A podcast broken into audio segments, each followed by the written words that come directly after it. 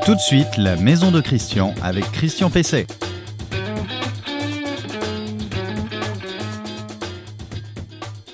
Eh bien, bonjour, euh, bienvenue dans la maison de Christian. Je suis en effet Christian Pesset, vous me connaissez.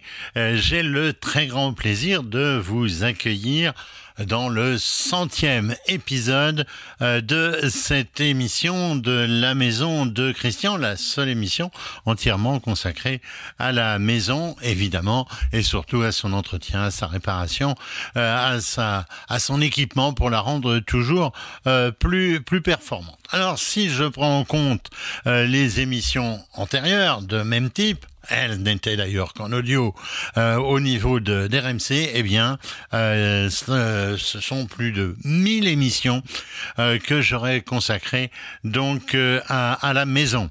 Euh, je suis sûr que vous y êtes sensible et je vous dis que ça ne va pas s'arrêter de sitôt. Alors, comme d'habitude, vous pouvez retrouver cette émission, évidemment, comme d'habitude, tous les samedis matin sur le site Reno Info Maison sur notre page Facebook à la fois euh, donc du site et une page Facebook euh, spécifique. Euh, vous pouvez la retrouver sur LinkedIn, euh, sur les principales plateformes euh, de podcast et maintenant sur une chaîne YouTube dédiée à cette émission. Je répondrai comme d'habitude aussi à une question d'internaute et je traiterai un sujet du jour, l'avenir des équipements gaz pour se chauffer. Et je vous ferai part de mon coup de cœur. Je vais vous parler de pavés. Euh, c'est euh, peut-être un vieux rêve euh, d'ancien 68 art que de vous parler dans cette centième émission. donc d'une affaire de pavés, vous verrez, c'est pour faire vos allées et c'est beaucoup plus pacifique qu'en 1968. L'invité de Christian Pesset. Eh bien, l'invité de Christian Pesset euh, aujourd'hui, c'est euh, Emmanuel Bavou. Emmanuel Bavou, euh, qui est responsable marché grand public chez GRDF. Et avec lui, je vais parler de l'avenir des équipements gaz pour se chauffer. Bonjour Emmanuel Bavou. Bonjour Christian et j'en profite pour tout de suite vous souhaiter un bon anniversaire à l'édition centième de la Maison de Christian dans, cette, euh, dans cet épisode euh, de la maison de Christian, dans ce centième euh, épisode, j'aimerais qu'on parle des menaces qui semblent peser sur un certain nombre d'équipements gaz pour se chauffer et notamment euh, des chaudières. Alors de, depuis ce, début de l'année 2023, Emmanuel Bavou, euh, les chaudières gaz ne seraient plus subventionnées euh, par ma prime même si elles sont THPE, c'est-à-dire très haute performance énergétique. C'est vrai et, et pourquoi? C'était déjà prévu depuis plusieurs mois. Hein. Ce qu'il faut savoir, c'est que la chaudière à très haute performance énergétique, c'est un produit qui est mature, qui est parmi les plus vendus en France dans la famille des équipements de chauffage. Hein, ils s'en vendent plus de 500 000 unités euh, chaque année. Alors, le coût d'investissement euh, est bien plus bas que celui, euh, par exemple, d'une pompe à chaleur Hero ou d'une chaudière bois, pour citer des solutions qui, elles, sont encore subventionnées.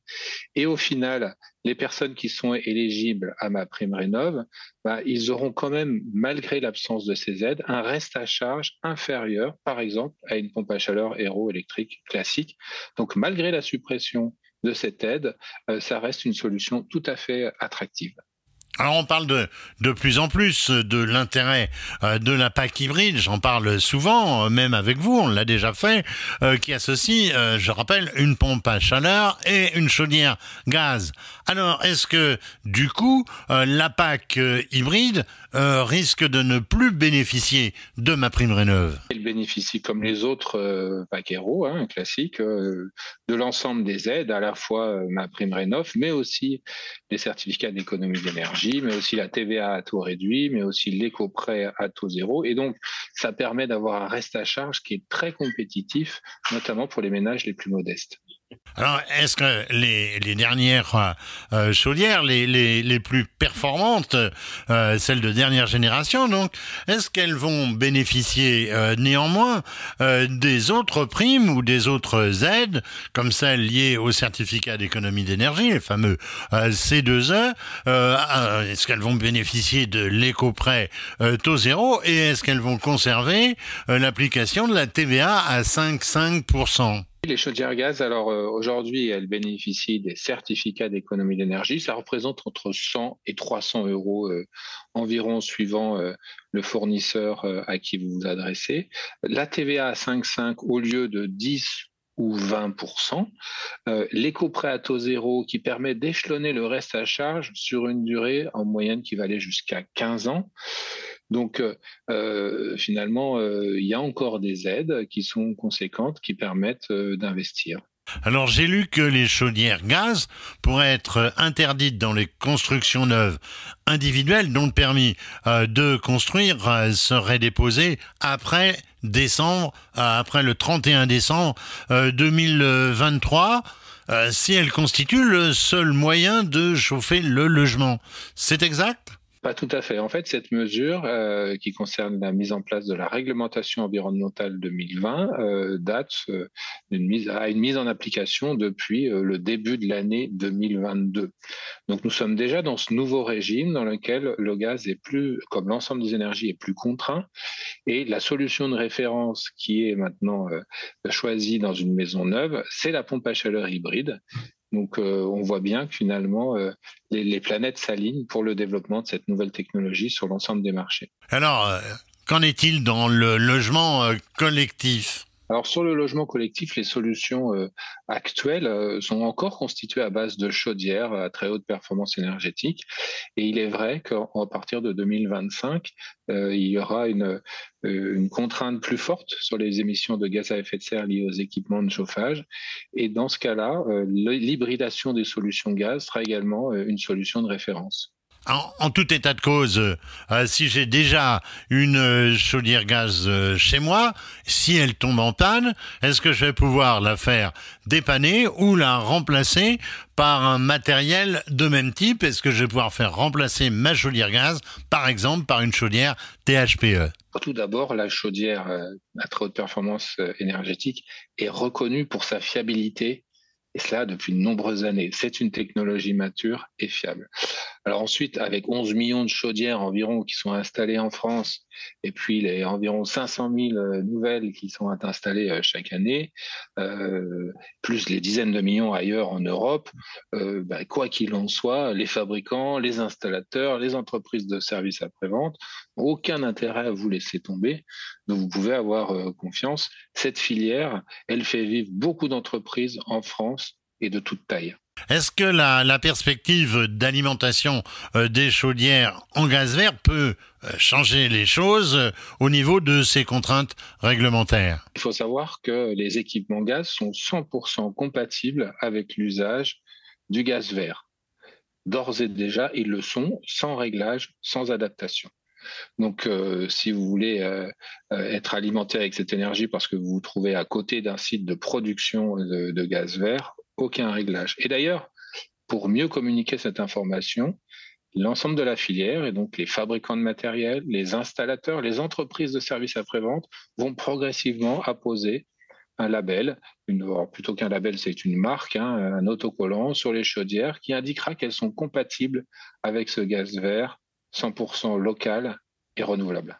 Un grand merci euh, Emmanuel Bavou d'être intervenu dans cette euh, centième euh, émission de la maison de Christian. Votre question à Christian Pesset. Alors la question à, Christian Pessel m'a été envoyée par une certaine euh, Marie-Pierre. Euh, elle me dit, j'ai vu qu'il existait aujourd'hui des détecteurs de fumée connectés. À, quoi ça sert vraiment?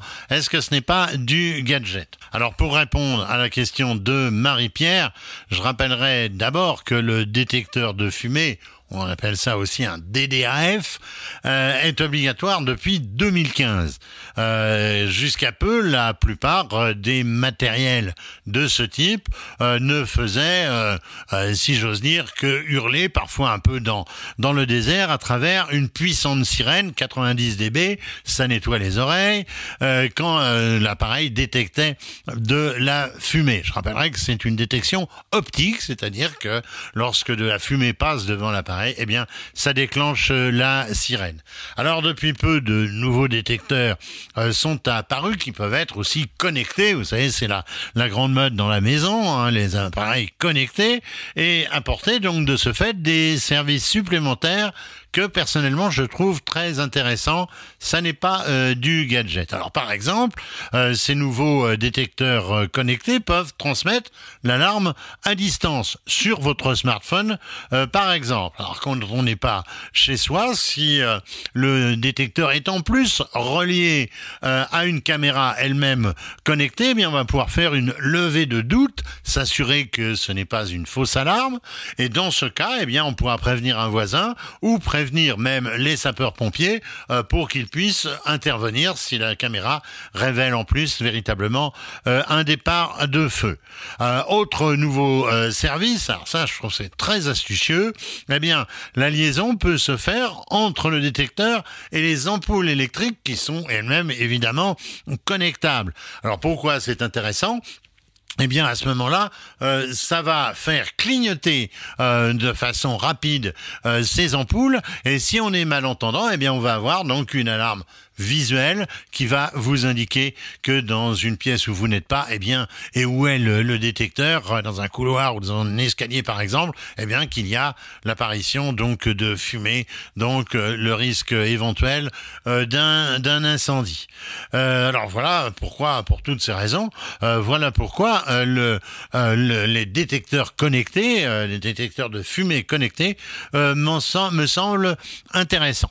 Alors je rappellerai évidemment qu'il faut pas oublier de changer les piles régulièrement en utilisant, si possible, des piles lithium-ion qui assurent un fonctionnement d'au moins 5 ans. Mais attention aussi, les détecteurs de fumée, j'ai pu euh, le constater très récemment euh, chez moi, justement avec un appareil euh, connecté, eh bien, les détecteurs, ils s'usent et de toute façon, ils doivent être remplacés systématiquement au bout de 10 ans. Le coup de cœur produit de Christian Pesset. Mon coup de cœur euh, produit, euh, il va peut-être vous surprendre, il concerne des alors, je pense que c'est euh, le bon moment de commencer à s'intéresser euh, à l'extérieur et notamment aux allées, euh, à l'aire de stationnement évidemment possible devant votre maison. Alors les pavés autobloquants, on connaît.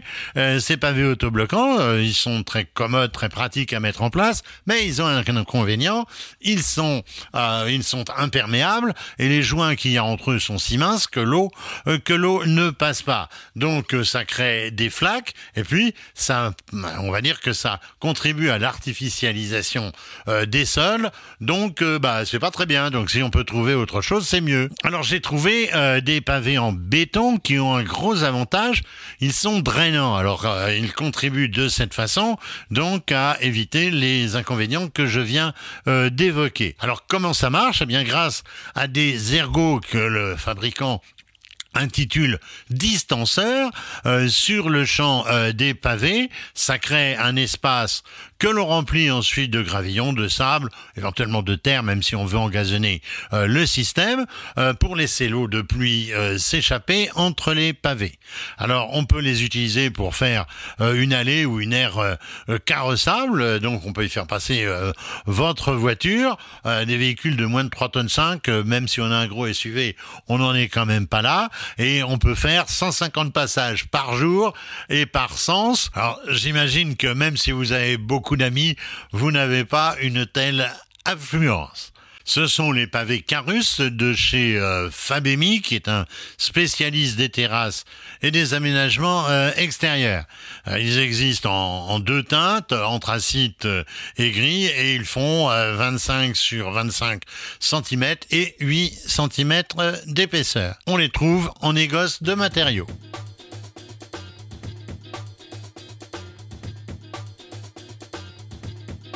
Eh bien voilà, le centième épisode de la maison de Christian euh, c'est terminé. Euh, la semaine prochaine, vous aurez donc euh, un nouvel épisode, comme toutes les semaines, à partir du samedi 8h. vous allez retrouver l'émission sur Maison.com, sur les principales plateformes de podcast, sur LinkedIn et sur notre nouvelle chaîne YouTube. Qui s'intitule évidemment, ça ne vous étonnera pas, La Maison de Christian. Vous évidemment, vous le retrouverez aussi sur notre page Facebook, celle de Renault Info Maison, euh, et puis sur une, euh, euh, sur une page Facebook spécifique à l'émission. Je rappelle que c'est sur le site que j'ai cité à l'instant que vous pouvez me poser toutes vos questions et dans lequel vous pouvez trouver plus de 1500 conseils pratiques et techniques sur l'aménagement de la maison. À la semaine prochaine.